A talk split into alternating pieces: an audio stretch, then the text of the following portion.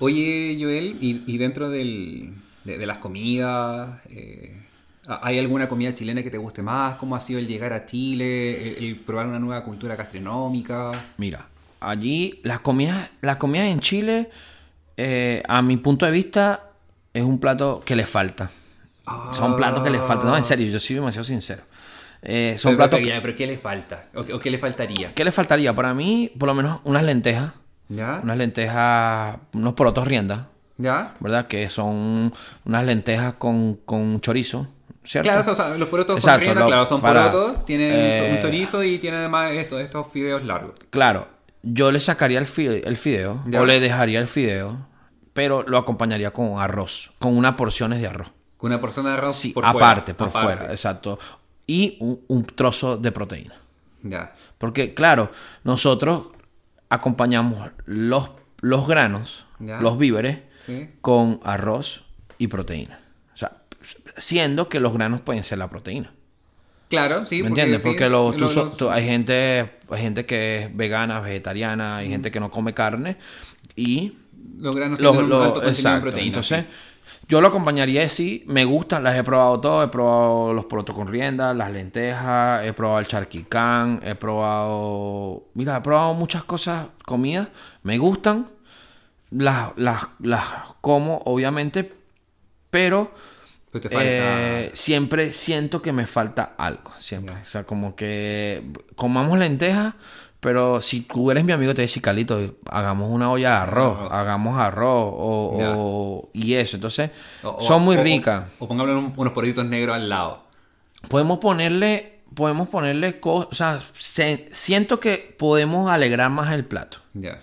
O sea, Bueno, de- dentro de, de la misma comida o, de la cultura gastronómica venezolana, claro, tiene harto como carbohidrato, tiene harto del arroz, tiene harto del poroto. claro, en exacto. este de hecho, el- nosotros podemos comer eh, arroz, arroz y puré. Claro, Podemos comer, eh, y tú dices, pero ya el puré sustituye el carbohidrato. Y ya el arroz, o es arroz o es puré. No sé, cuando yo viví en Ecuador, para mí fue un choque de una que me sirvieron fideos y arroz. En el mismo plato. en el mismo plato. En el mismo plato. Y, y yo decía, no, o sea, no, esto, esto no, no puede ir aquí. Pero sí, eh, siento que, que se le puede alegrar, al- alegrar muchos platos. O sea, por eso es que yo siento que, que hay muy pocas picadas eh, chilenas que no, no, hay, no venden su gastronomía porque la gente no vaya a comerse solamente un plato de lentejas que lo pueda preparar en su casa. Pero si le puedes agregar un plato de lentejas con, con otras guarniciones, yo creo que la gente puede ser que, que la comida... Porque me ha costado buscar eh, restaurantes chilenos chilenos. Sí, es- es- es- Eh, así eh, como restaurante es muy difícil. es difícil, Es, como ir a la, a- a la picada, al, Eh, al- al no, y que, y que la picada de repente dentro de, dentro de los menús, si en la picada te venden la cazuela, Claro, la cazuela, pastel de choclo en temporada, el charquicán. el charquicán, pero más allá no te venden na- más nada, o sea, consigues puros completos, Sí, comida sí. como al paso. Sí, yo creo que Pero hace, yo- hace un tiempo ya... la- Yo creo que también es porque, di- no sé, mi, mi opinión personal es que dice, la gente no me va a pagar un plato de lenteja a un precio, mientras que ese plato de lenteja lo puedan hacer en su casa. Pero si de repente ese plato de lenteja le ponemos más cositas, creo que lo pueden vender muy bien. Pero bueno, es como que creo que esto, esto va a cambiar mucho. O sea, yo, yo siento que Chile en dos años más, tres años más, ya mucha gente va a hacer ayaca, no siendo venezolano. O sea, ya mucha gente va a hacer comida fusiones. Dice, bueno, yo tengo mi platico de lentejas, pero pongámosle tal cosa. O hagamos unos platanitos fritos con queso. Claro. Entonces Sí. va fusionando. Yo, siento que de a poco igual, eh, la- la- lo habíamos conversado en el tema de la harina pan, ha, ha estado integrándose en la, en la Eso. cocina de, chilena de- también. de hecho, la harina pan es free gluten, o sea, es libre Además, de gluten. pues, Entonces, hay muchos fines, hay muchas personas que, que no comen pan o que son diabéticos. Yo creo que todo en exceso es malo. Mm. Yo creo que me he comido muchas cosas en exceso que... Eh, pero, pero sí, o sea, yo creo que eh, es eso. La harina pan ya está en muchas casas En de muchas Chile. casas. Porque de repente la preparación de la arepa es más fácil que la de un pan. Exacto. Primero, vam- ve- veámoslo de- del proceso de, de- de fermentación de la masa. Ya, pero eh, explica tú cómo se hace una arepa y yo te explico menos cómo se hace un pan. Pa- Mira. para que podamos hacer como el contraste. El, el la, bueno, es que me van a caer encima, hermano. ¿Por qué? Porque hay muchos venezolanos que me, La me- preparan distinto. Las preparan distinto. Ya. Pero yo, yo, yo, Yo. yo, él, en ni tan tarde voy a explicar cómo hace la arepa. La arepa, agarras un bol, una taza, eh, pones agua, ¿Ya? sal y vas vertiendo, vas echando la, la- la masa y vas moviendo, vas menuqueando. Y toco en la mano. Menuquea, menuquea, ¿Ya? vas moviendo, todo con la mano, Eh, nada. Pero para, para- para explicitar, porque aquí estamos moviendo las manos, ¿cierto? Pero el menuquear es como mex- mezclar con los Mezcla, dedos. exacto, Ya. mezclas, mezclas, mezclas, mezclas y que no se formen grumos. Ya. Cuando ya tú sientas que, que se ponga homogéneo, o sea, que todos los ingredientes se mezclaron sin grumos, o sea, sin pelotitas, ¿Sin pelotitas? y que no se te ponga dura, porque eh, por lo menos yo, yo mezclo y la dejo reposar. Ya. No sé, dos minutos.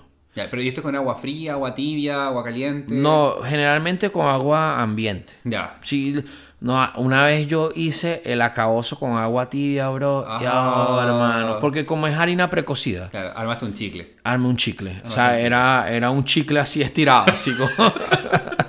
Entonces, por lo generalmente, agua de chorro normal. Ya. Hay gente que le echa mantequilla.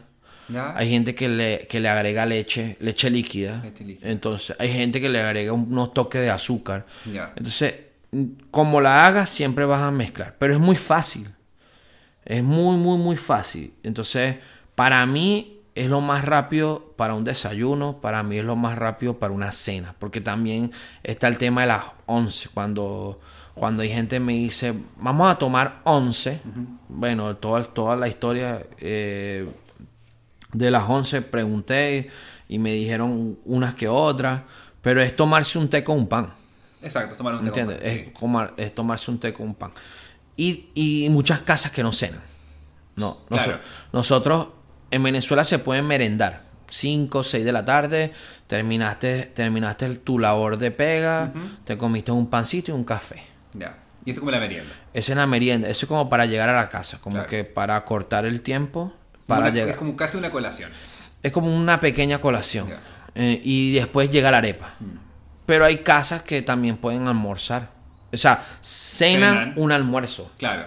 ¿Me Algo entiendes? contundente. Algo, otra vez un algo otra vez elaborado. Otra vez elaborado. Pero la arepa es lo más rápido, lo más rico y lo más fácil.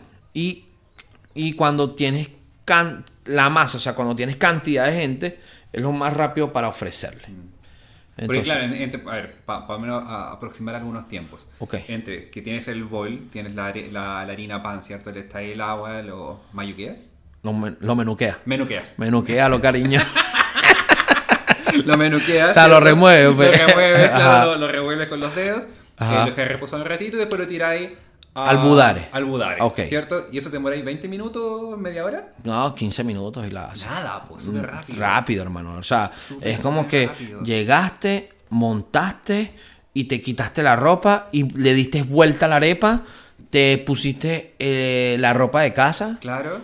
y, ya come. ya- ya tenía Al tiro come. lista, Listo, sí. come. O sea, y, de, y, y también hay gente que la pone en los asadores. Ya. Aquí eh, en Venezuela también hay asadores, entonces cuando tú quieres una, una arepa como más crujiente, como, como con más, como más galleta la, la- la- la- las, las tapas, Las tapas, claro. exacto, tú la pones en un asador. Y, y ellas se van, ellas como se inflan. Y te crea, te, te queda más crujiente, Más crujiente. más crujiente, pero 15 minutos, 20 minutos cuando máximo, Ya, así como ¿Por qué, que... por qué te hacía la pregunta? Porque, bueno, justamente. Ajá, cuando- ¿cómo se hace? ¿Cómo el pan? O sea, ponte tú el pan más rápido de Chile. El, el que, el pan que no necesita tanto, tanta Ya, te, preparación. te verás justamente las dos versiones, porque con toda esta idea de la cuarentena, cuando recién comenzamos, eh, Ok. estábamos en marzo, abril, el full encerrado, no, no cachábamos qué es lo que pasaba, qué es lo que se venía, cuánto tiempo íbamos a, íbamos a durar. Yo creo que muchos chilenos compró muchos kilos de harina. Ok. Por lo mismo, porque no cacháis el tema del pan, que no queréis salir, la exposición. Claro. Entonces, yo al menos hice dos versiones de pan. Una que era con levadura Ok. y la otra con eh, bicarbonato. ¿ya? O con polvos de hornear. Ujú. ¿Ya?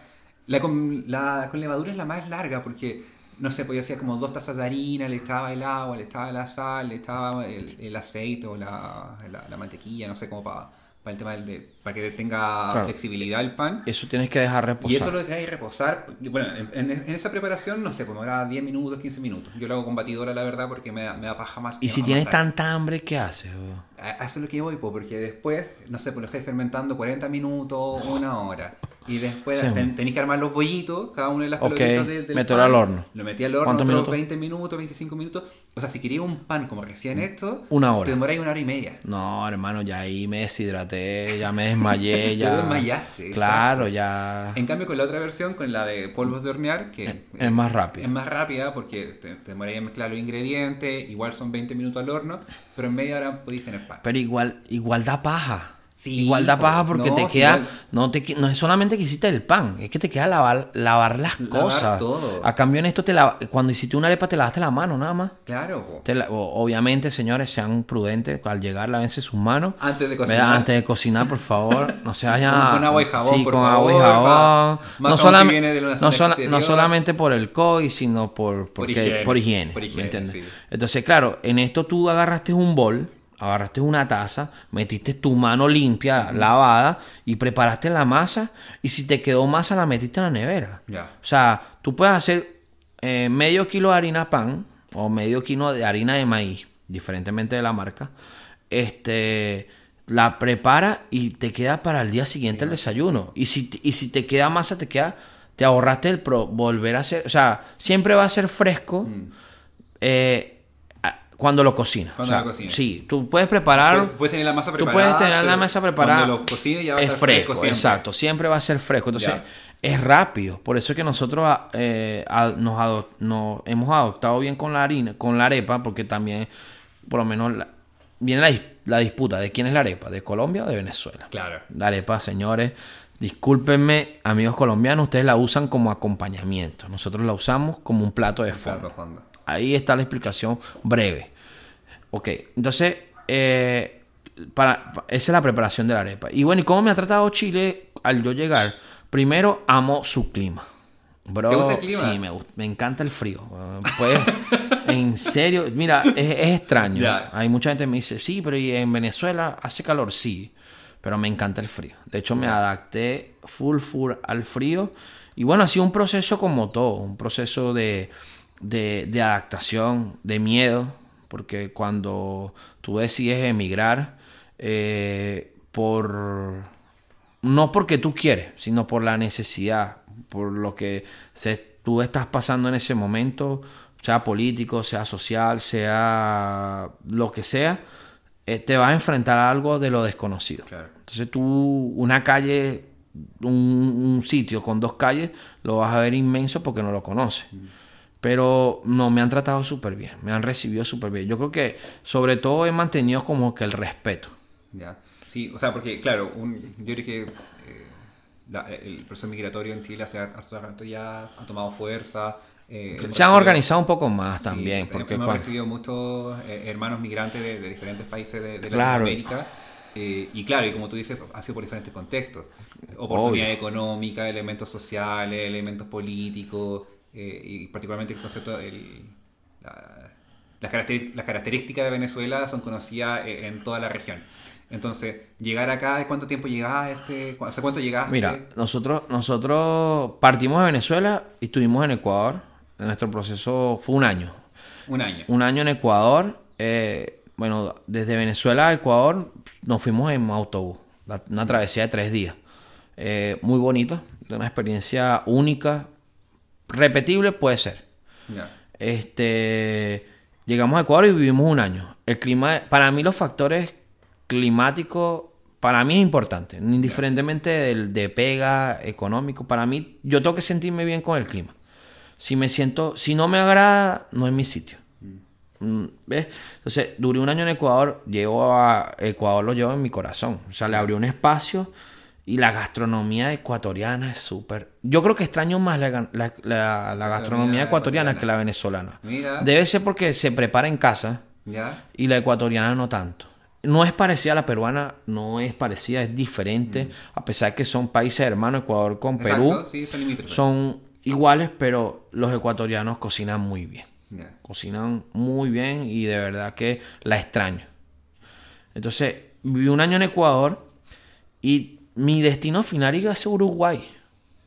Ah, iba a cruzar para el otro Sí, lado. iba a ir a- al otro lugar. Es que, Claro, porque Ecuador, es que, Urugu- ¿cierto? Es, es que Ur- eh, es que Uruguay, yo siento que, que no lo nombran por ningún lado. Es por ningún lado, No, por no, ningún lado no, no suena Uruguay. O sea, estos panas o no se meten en peo o Mm. en problemas, pero no, no se nombran en ningún lado.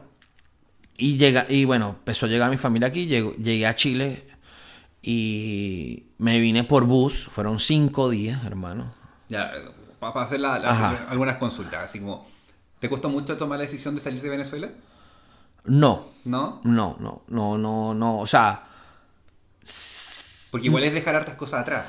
Lo que pasa es que eh, de repente yo soy como. No soy tan apegado. Ya. A- o sea, voy. Pienso de que para tú recibir tienes que soltar. Entonces ya. Puede ser que en Venezuela estábamos como que bien. Pero siempre. Siempre tú ves que afuera se puede hacer y vivir otras cosas. Claro. Entonces, como que la rutina te, te, te lleva al, a un lugar así como, como hacer lo mismo y tú dices, ¿por qué no me atrevo? Entonces, no me, no, no me costó mucho tomar la decisión, sino planificarnos familiarmente. Es- eso sí me costó. Ya, Pla- exacto, eso. porque al final una la planificación familiar, ¿me Cuando entiendes? uno toma la decisión Porque- por uno solo, Claro, tomarlo por una yo- familia. Yo, fuese un mochilero andante, hermano. Ya. En serio.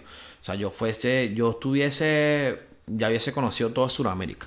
Pero fue una, fue un, un proceso decisivo familiar. O sea, teníamos que sentarnos y, y ver qué hacíamos, a dónde salíamos y, y- y ver después que armar un plan. Armar un plan. Armar un plan. Tienes siempre armamos un plan. Llegamos, a, ¿por qué Chile? Llegamos a Chile y un día yo veo a mi hermana, que mi hermana vive aquí en Santiago, y veo a mi hermana en Parca en la playa. En la playa. Bro, eso a Perdón, mí... tu hermana estaba antes de acá. estaba Sí, acá mi hermana antes. tenía un año ya aquí en Ah, Chile. ya. Ya, tenía un, un año aquí en Chile. Y veo un día, la veo en la playa con parca. Y Tú- gorro. Y para mí eso fue... ¡Wow! Tú en Venezuela nunca te No, imaginarías hermano, con parca no, abrigado mira, en la playa. En Venezuela tienes que ir ya desnudo, hermano, para Ya. la playa. O sea, desde el momento uno que tú piensas playa, ya tú sientes el calor. El calor. Tienes que ir con short, chala, camisa sin manga, un, un- un polerón.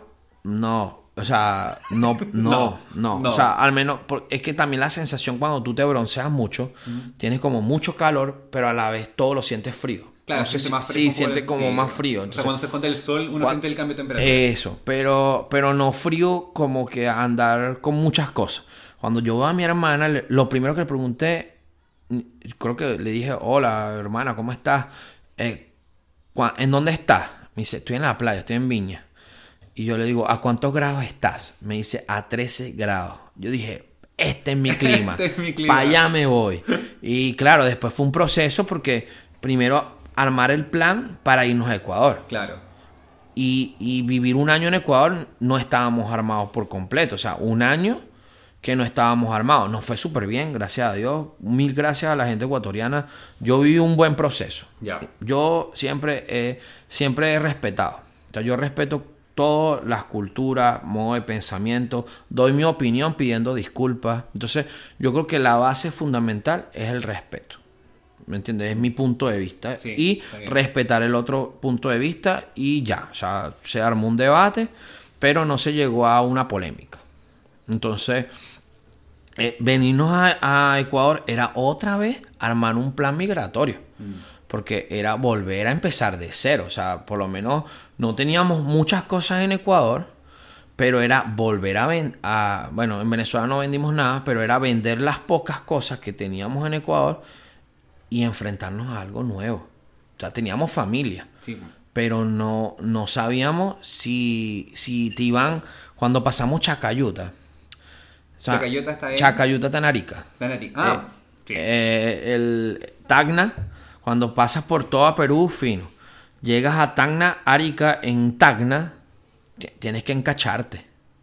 Tú tienes que encacharte en Tacna. O sea, es como que, como, como yo decirte, o sea, ya nos habían dado el dato de que teníamos que entrar encachados. O sea, tendríamos que entrar bien vestidos, que no podíamos entrar este, tan mal vistos, o sea, andar arreglados, o sea, Arreglado, como- porque veníamos como turistas. Sí, pues, Pero como- cuando... como buena berta, Sí, exacto. Tenías que andar bien vestido.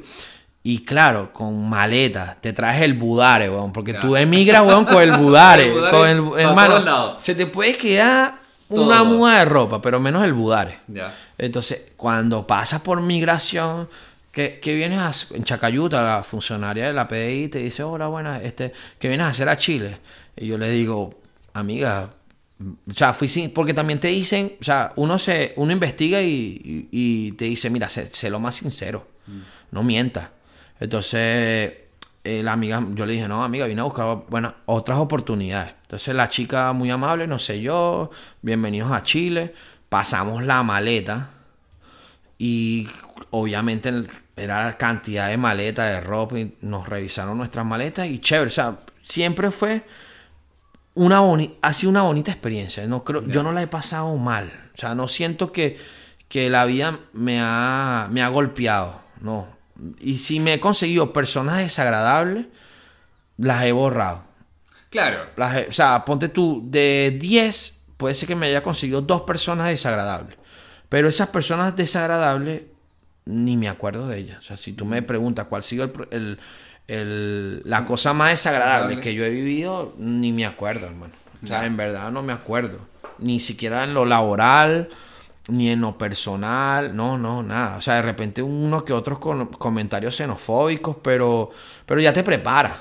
Ya, ya como que siempre entra la xenofobia. Porque es que es nuevo. Es como que es, es, es alguien nuevo que tú no sabes qué pensamientos tiene. De repente yo. Exacto, todo el mundo tiene pensamientos distintos y, y lamentablemente eh, no, no, el chileno no estaba, o, o no estaba, porque de ahí yo sí creo que lo estaba más Claro. preparado a recibir inmigrante a- a- al país. Eh, ¿Algún momento te, te pensaste quedar como en, en Perú, que estaba un poco más de paso? No, perdónenme, Perú, sí, de verdad, su país puede ser muy bonito, pero no me gustó Perú.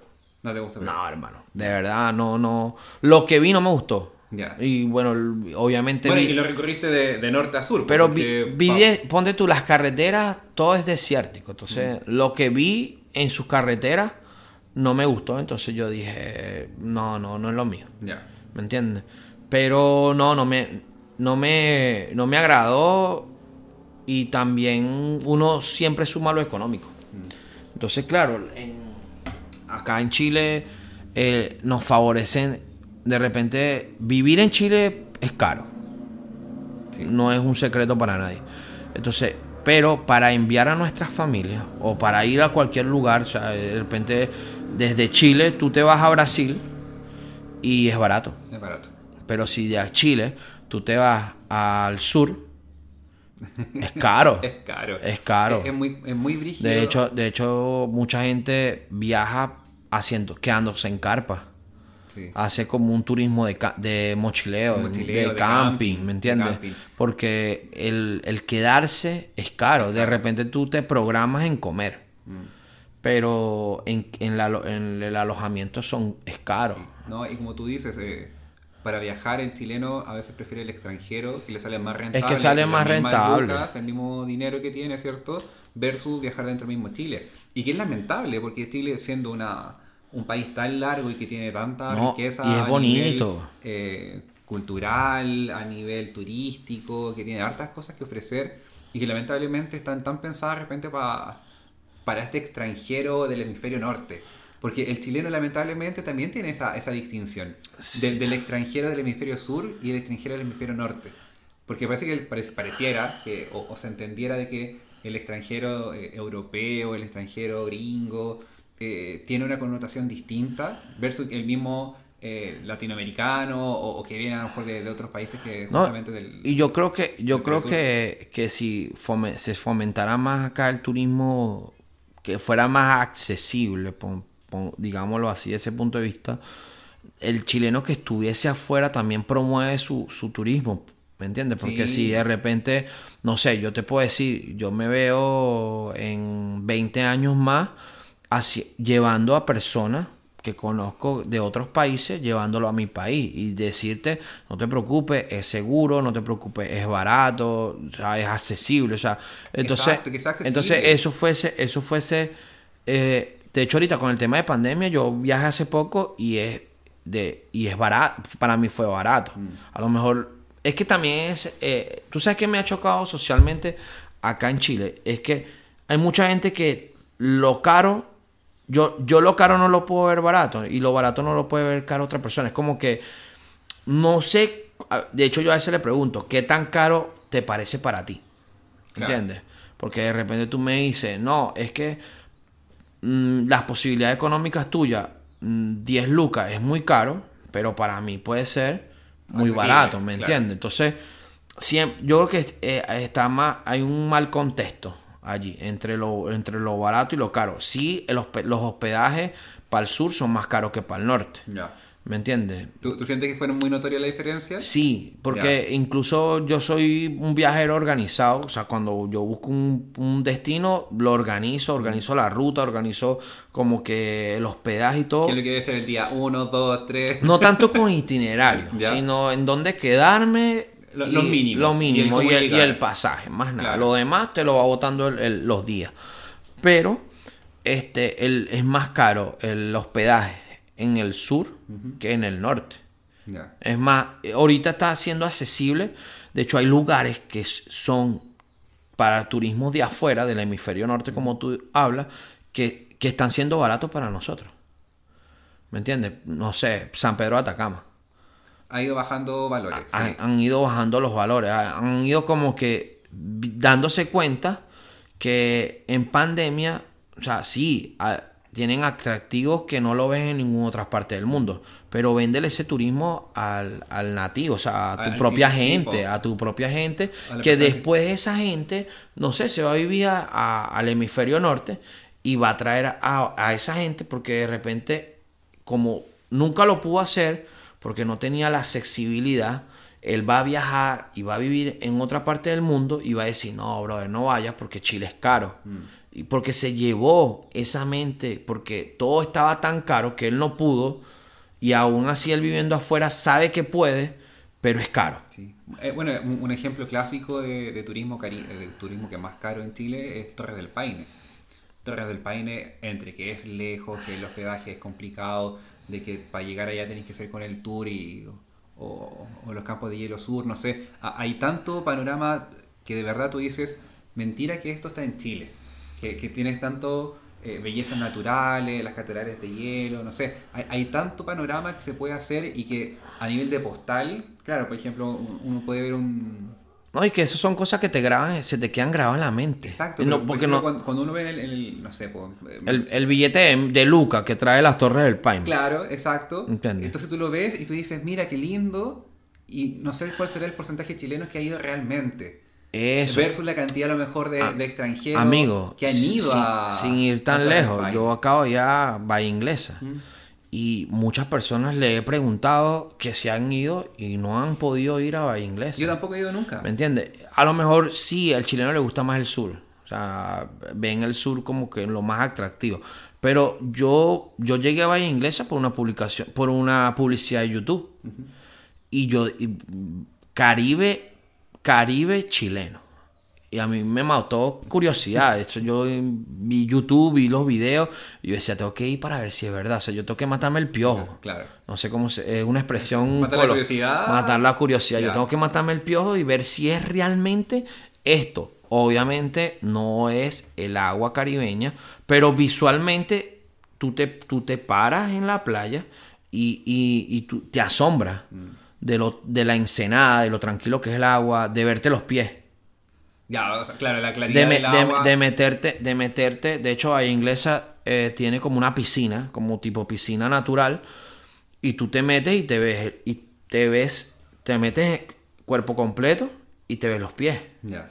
Entonces es, tra- es, es clarita. Entonces, claro, la gente, la gente La- y ahorita está accesible. Están los mismos precios que aquí en Viña. O sea, están los mismos precios que en Valparaíso. O sea, yo le decía a la gente, por decirte, aquí de repente tú te metes a comer eh, dos personas y pagas, eh, no sé, al- si hablamos de Lucas, bueno, es que de repente hay gente que me va a decir que en dónde me estoy metiendo, pero pongámosle que, que te metes a comer en un restaurante donde te ofrezcan un servicio, ojo, no una picada, donde te ofrezcan un servicio, donde de repente te ofrezcan una carta diferente a las picadas y quieres pasar, darte un gustito, dos personas aquí te puede costar 50 lucas, Claro.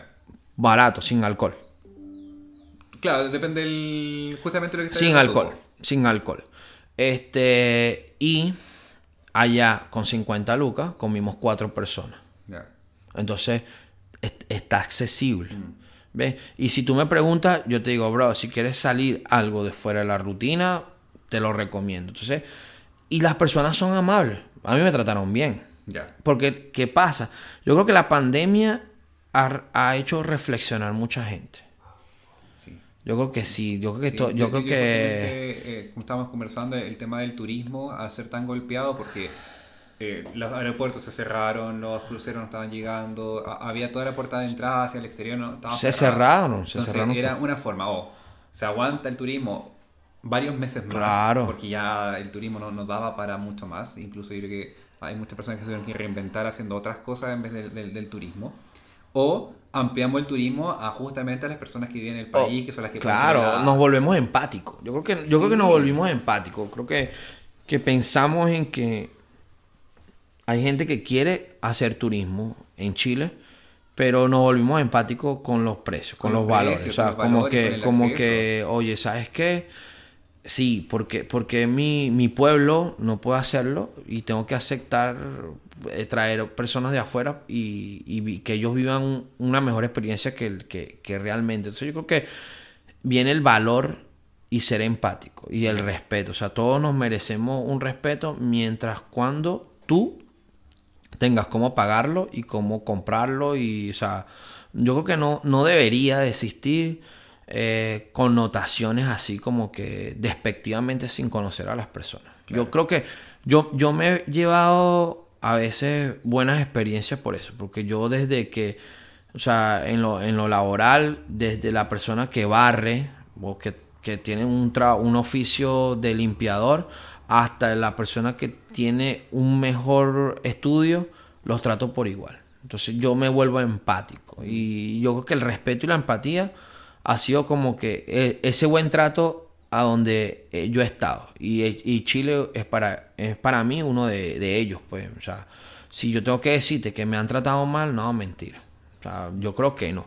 Y bueno, los procesos migratorios hoy en día han cambiado. Han, eh, Chile creo que se ha preparado para, para recibir migrantes dentro de su orden como ellos funcionan en, en las instituciones. Pero bueno, esperemos. Ahorita viene un proceso importante, Carlos, para el país. Sí, se viene un proceso importante. Ahorita viene y un justamente proceso. eh, esta parte de la conversación era como un poco introductoria, porque eh, el tema de la migración es y ha sido un tema eh, álgido en los últimos meses, particularmente por eventos que han ocurrido en el norte, eh, por eventos que han ocurrido justamente porque, bueno, el norte es la puerta de entrada Claro. principalmente de, de las migraciones.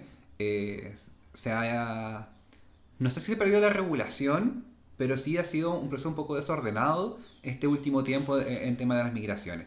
Y ahí tenemos justamente un proceso que se nos viene en tres semanas más, que es el de, la, de las elecciones presidenciales, y que cada candidato tiene una propuesta de cómo abordar es- el tema de las migraciones dentro de otros temas. Mira, yo, yo tengo cuatro años en el país, o sea, solamente he vivido un solo proceso presidencial como claro. tal, sí, un escenario y un escenario primero con pandemia, pr- primero polémico, Primero polémica. primero polémico, o sea, ya las personas saben lo que ha ocurrido acá en Chile, primero polémico y segundo en pandemia, Sí. ¿me entiendes? Entonces, hemos vivido un, Bueno, año- un periodo so- so- Solamente presidencial. para contextualizarlo para Claro, personas o sea, que hay- aportan Hay gente que no sabe que, bueno, que vi- tuvimos un estallido social. Exacto, tuvimos estallido social en octubre de 2019. Claro. eh, a raíz de un alza de precio en, en el transporte público.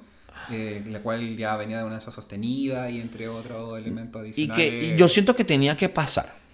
Yo creo que era muy una- responsable. Yo siento que era una este, este- este comentario lo quiero hacer de manera muy, muy, muy, muy responsable porque entramos a un tema muy serio. Entonces, claro, en mi punto de vista como migrante tenía que pasar. Es como que, es- tú mismo lo has dicho, era una olla de presión que Era se quedó sin agua Sí. y explotó.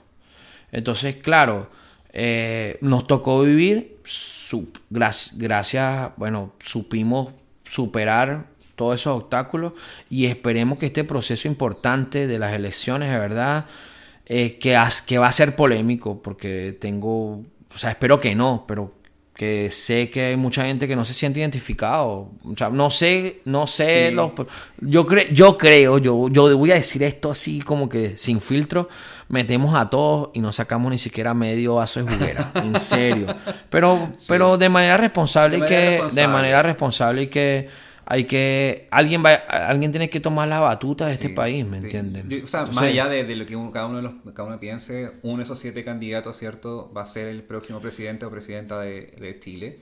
Eh, y como tú decías, el, el contexto de en que se dio un estallido social, que era una olla a presión que hace mucho rato se venía gestando, eh, porque al final la consigna termina siendo no son 30 pesos, son, son 30 años. Sí, Por lo tanto, exacto. tampoco es algo de, de- de poco periodo y que uno le pueda atribuir a, a uno, a dos o a tres presidentes anteriores, como decir, ¿sabéis qué? Esto pasó en este último tiempo. Pero es que mien- mientras Se tanto, Mucho, mucho, mucho hacia atrás. Mien- Mientras tanto que se vayan peloteando, o sea, mientras tanto que se vayan lanzando la pelota el uno al otro, el uno al otro, y no, em- y no, seamos, no seamos empáticos, y la, de la realidad, brother, va a seguir pasando. Sí.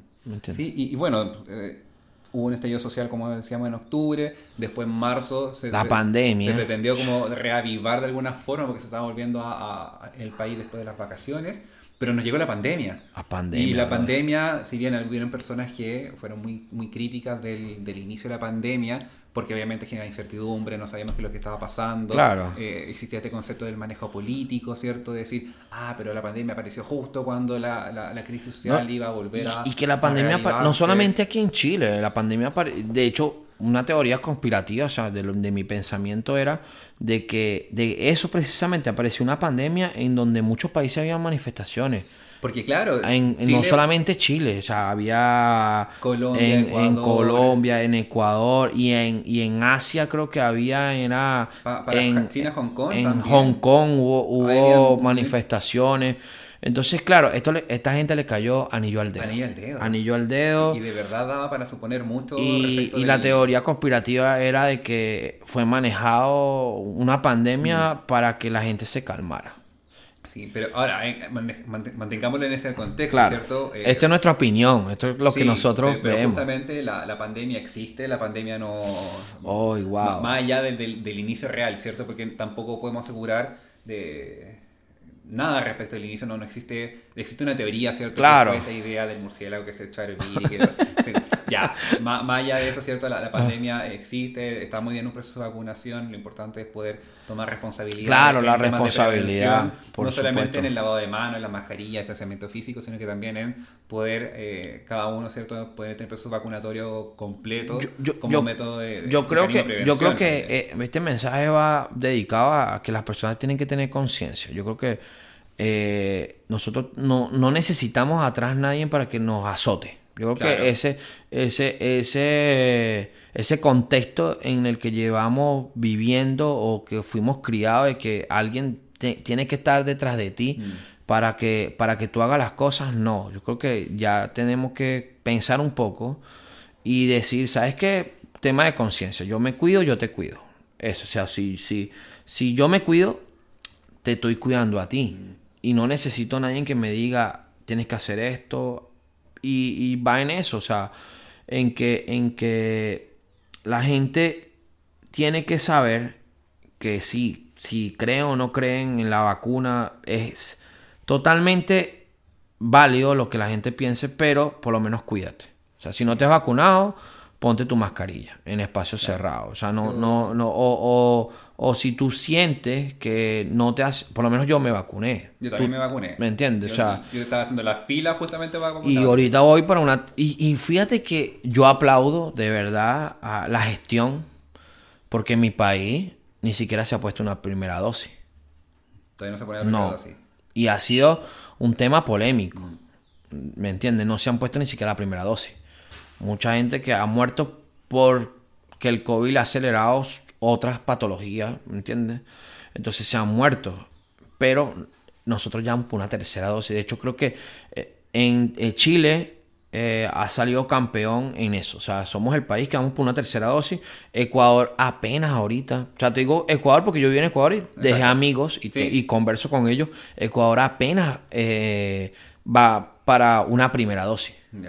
Entonces nosotros tenemos que saber y elogiar eso, o sea, lo bueno. Sí. O sea, yo creo que Indifer- justamente hay, hay que hacer distinciones. eso. Sí, yo, porque- yo, lo bueno, indiferentemente de cómo ha sido el proceso, no importa. Pero de lo bueno, o sea, veamos lo bueno, o sea, veamos lo, lo que realmente, para mí, mi opinión, como del punto de vista migrante. Porque a mí no me pidieron, mí- yo cuando me fui a vacunar, la tipa o la, la muchacha, porque Sí. la tipa suena así como despectivo. la muchacha, la enfermera, la TENS, la profesional de la salud. que te para recibirte Claro. No me dijo, tú eres venezolano, tú eres colombiano. No, me dijo, siéntese. De hecho, yo le dije, oye, señorita, mi carne está vencida. Ya.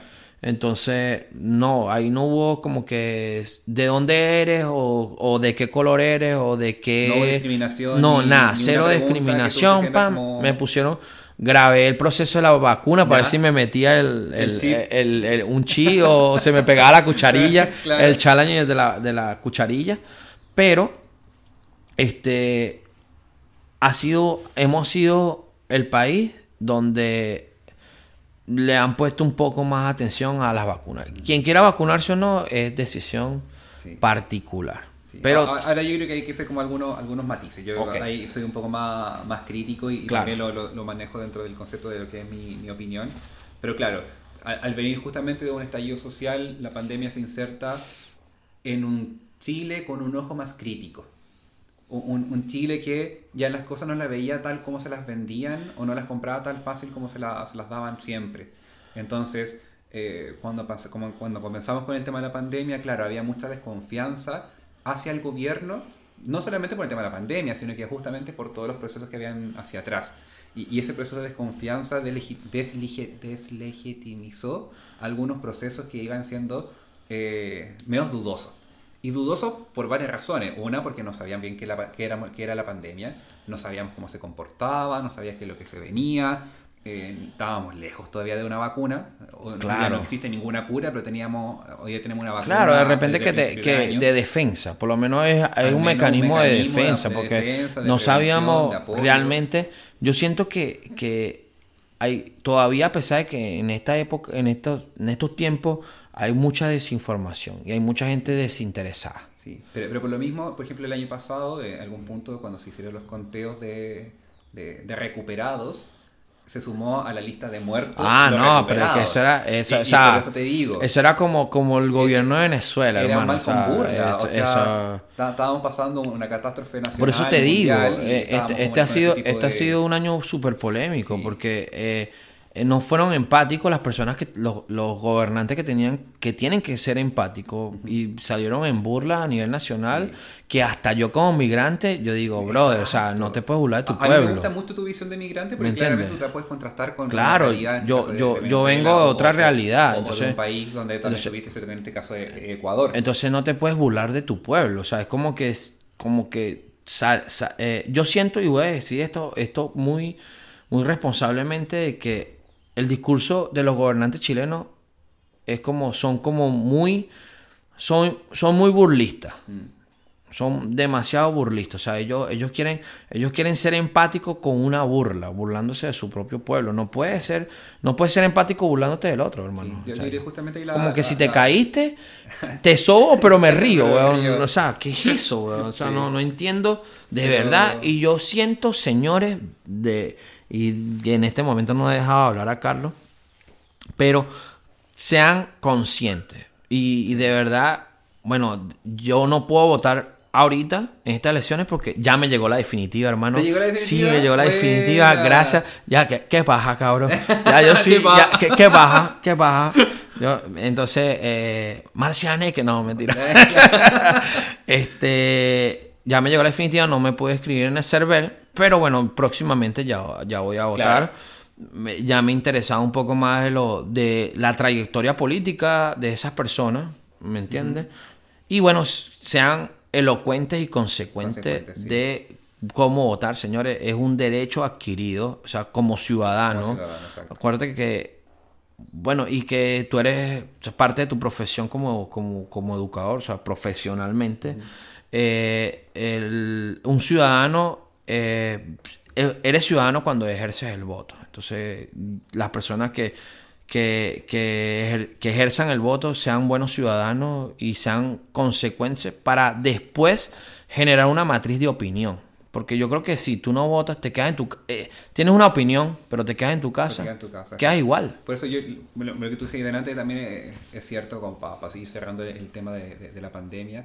Claro, el tema de vacunación fue un elemento potente que fue destacado a, a nivel mundial, eh, no solamente por el proceso vacunatorio, que más allá de que haya sido la, la vacuna que a todo el mundo le gusta o no le gusta, eh, Chile optó por una diversidad de vacunas para poder, tener una- para poder cubrir de mejor forma una reacción rápida ante la, ante la pandemia, porque sabemos que extender como estábamos era solamente ir al hoyo y al hoyo y, y, bueno, el tema de sanidad mental, que estábamos todos entre el encierro, el estrés, eh, era muy, muy, muy complejo.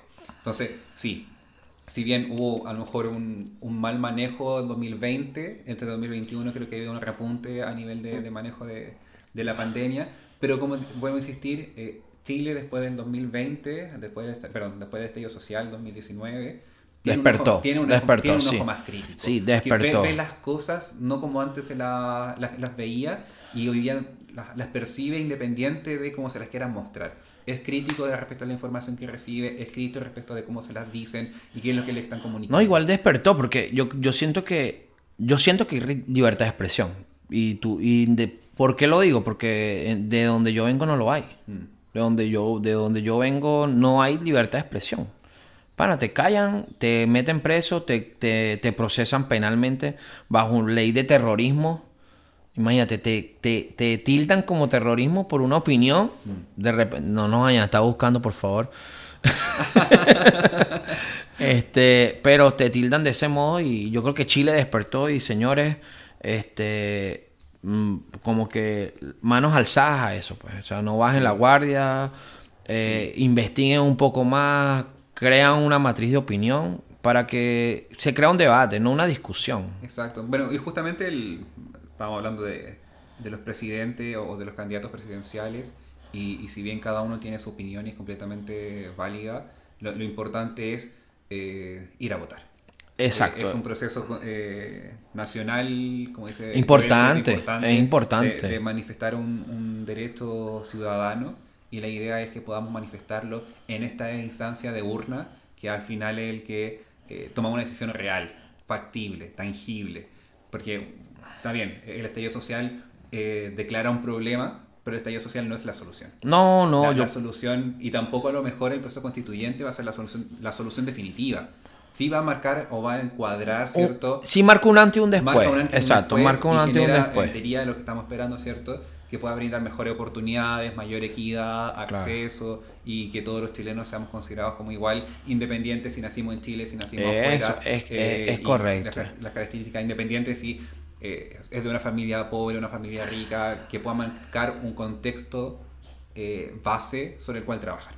Por lo tanto, más allá de, de- de nosotros manifestar nuestra opinión respecto de qué candidato nos gusta o no, lo importante es que vayan a votar.